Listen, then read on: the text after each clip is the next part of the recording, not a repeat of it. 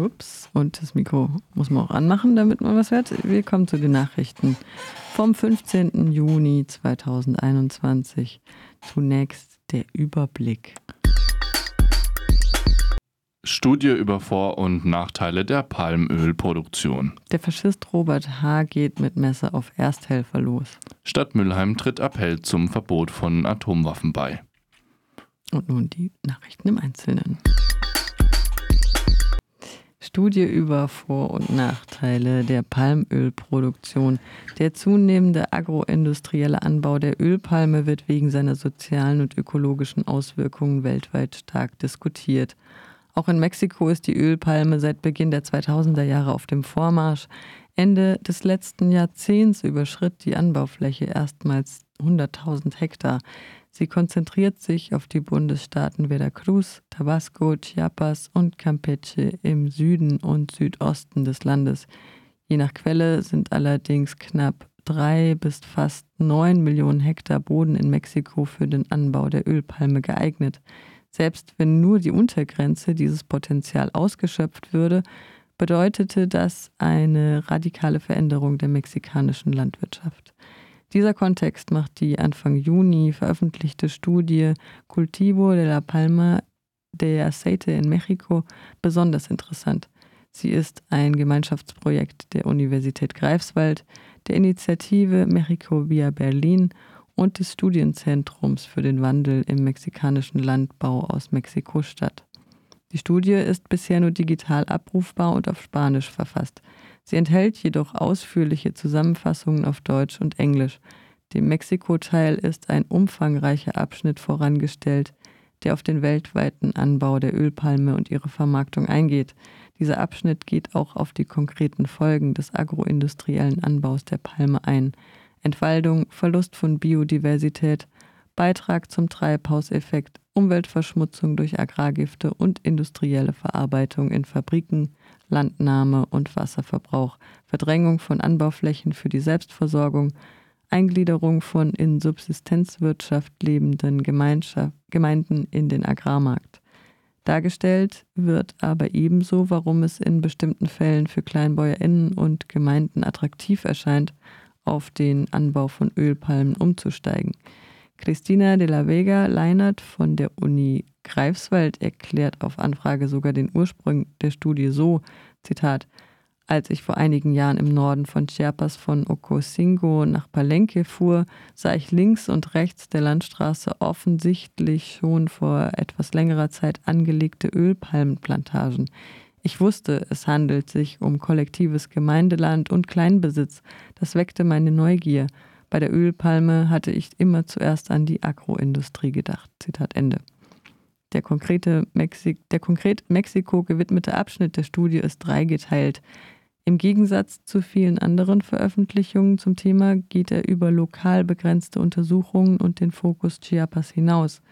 Dem Überblick von Cristina de la Vega Leinert folgt ein kartografischer Teil, für den Daniel Sandoval von Kirkam Zekam verantwortlich zeichnet. Die Zusammenarbeit entstand Ende 2018, nachdem Sandoval seine ebenfalls mit umfangreicher Kartografie versehenden Arbeit über 30 Jahre Genmais in Mexiko sowie die offizielle Naturschutzpolitik und den Extraktivismus im Land in Deutschland vorstellte. Gerade die Visualisierung der vorhandenen Informationen ist eine besondere Stärke der Studie. Zitat Je mehr Referenzen und Informationen vorlagen, desto mehr weitete sich das Projekt aus, beschreibt Daniel Sandoval den Prozess. Zitat, die Idee ist zudem, die Kartografie regelmäßig zu aktualisieren. Zitat Ende. Die digitale Veröffentlichung macht dies wesentlich einfacher. Im anschließenden Part untersuchen MitarbeiterInnen von Mexico via Berlin Alternativen zum Anbau der Ölpalme. Dies geschieht besonders im Hinblick auf die kleinbäuerlichen Gemeinden. Dabei gehen die AutorInnen in einer Gegenüberstellung ausführlich auf die Vor- und Nachteile der Produktion ein.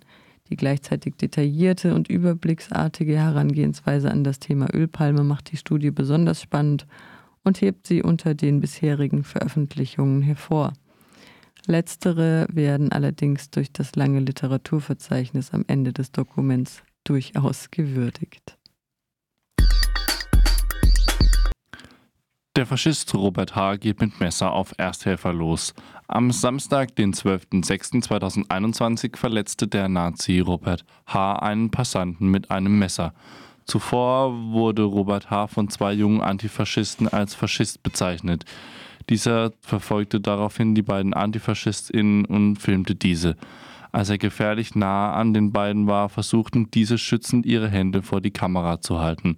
Robert H. griff die Antifaschistin mit Pfefferspray an. Ein Unbeteiligter, der dies beobachtete, half den Angreif, äh, Angegriffenen, indem er ihnen Wasser anbot und sich schützend vor Robert H. stellte, damit die Angegriffenen sich entfernen konnten. Robert H. griff den solidarischen Menschen dann mit einem Messer an und verletzte ihn damit am Oberkörper. Der Geschädigte wurde im Krankenhaus medizinisch versorgt. Es gibt erschreckende Ähnlichkeiten mit dem Vorfall 16.05.2019 an der Kaiserstuhlbrücke, bei der Dubravko Mandic und Robert H. Einen Hinterhalt legten und dann auch einen Menschen mit Zivilcourage angriffen. Wieder mit Pfefferspray und einer gefährlichen Waffe. Damals schlug Robert H. den dazukommenden Passanten mit einer Zange gegen den Kopf. Zum Glück trug der Geschädigte damals einen Radhelm. Dubravko Mandic wurde dafür schon zu sechs Monaten auf Bewährung verurteilt, das niedrigste Urteil, das der Richter verhängen konnte. Das Urteil ist noch nicht rechtskräftig. Das Verfahren gegen Robert H. in diesem Fall steht auch noch aus. Trotz der Wiederholung der schweren Angriffe sieht die Justiz keinen Grund, ihn in Untersuchungshaft zu nehmen. Und auch der Polizei fällt in ihrer Pressemitteilung, welche zwei Tage nach dem Vorfall veröffentlicht wurde, nichts Besseres ein, als nur die Sichtweise des Robert H. darzustellen.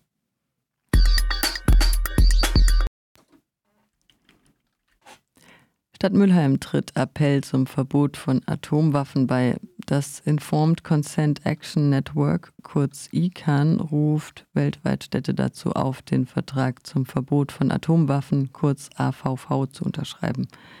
Unterstützten Grüne und SPD in Mülheim hatten für die öffentliche Sitzung des Mülheimer Gemeinderats am vergangenen Mittwoch, den 9. Juni 2021, einen Antrag eingebracht, nachdem die Stadt dem Städteappell ICANN beitreten solle. Zwar stellte die CDU-Fraktion den Antrag auf Absetzung des Tagesordnungspunkts, fand dafür aber keine Mehrheit. Der Gemeinderat beschloss mit 13 Gegenstimmen, 9 Stimmen für die Ratifizierung und zwei Enthaltungen, den Appell im Namen der Stadt Mülheim zu unterzeichnen. In der Begründung des Gemeinderats heißt es, Zitat, der Atomwaffenverbotsvertrag AVV verbietet Entwicklung, Test, Produktion, Erwerb und Lagerung, Transfer, Stationierung und Einsatz von Atomwaffen. Auch die Drohung eines Einsatzes von Atomwaffen ist untersagt. Staaten, die über Atomwaffen verfügen, sind verpflichtet, mit der Ratifizierung diese zu zerstören, durch Atomwaffentests kontaminierte Gebiete zu sanieren und Opfern von Atomwaffentests medizinische psychologische, wirtschaftliche und soziale Hilfe zu leisten. Zitat Ende. Der Friedensrat Müllheim fordert den Gemeinderat auf, diesen, dieser Beschluss solle nicht bloß zu den Akten genommen werden, sondern mit Leben erfüllt werden. Laut einer neuen ICANN-Studie sind die Ausgaben für Atomwaffen weltweit im Jahr 2020 auf 72,6 Milliarden US-Dollar gestiegen. Trotz weltweiter Pandemie und des Inkrafttretens des Atomwaffenverbotsvertrags haben die neuen Atomwaffenstaaten im Jahr 2020 insgesamt 72,6 Milliarden US-Dollar für den Ausbau ihrer Atomwaffenarsenale ausgegeben. Das geht aus der am 6. Juni von ICANN veröffentlichten Studie Complicit 2020 Global Nuclear Weapons Spending hervor. Der Report listet nicht nur die Ausgaben im Detail auf, sondern benennt zudem Firmen und Konzerne, die von den Investitionen profitieren. ICANN prangert die Intransparenz und die wirtschaftlichen Interessen der Atomwaffenlobby an.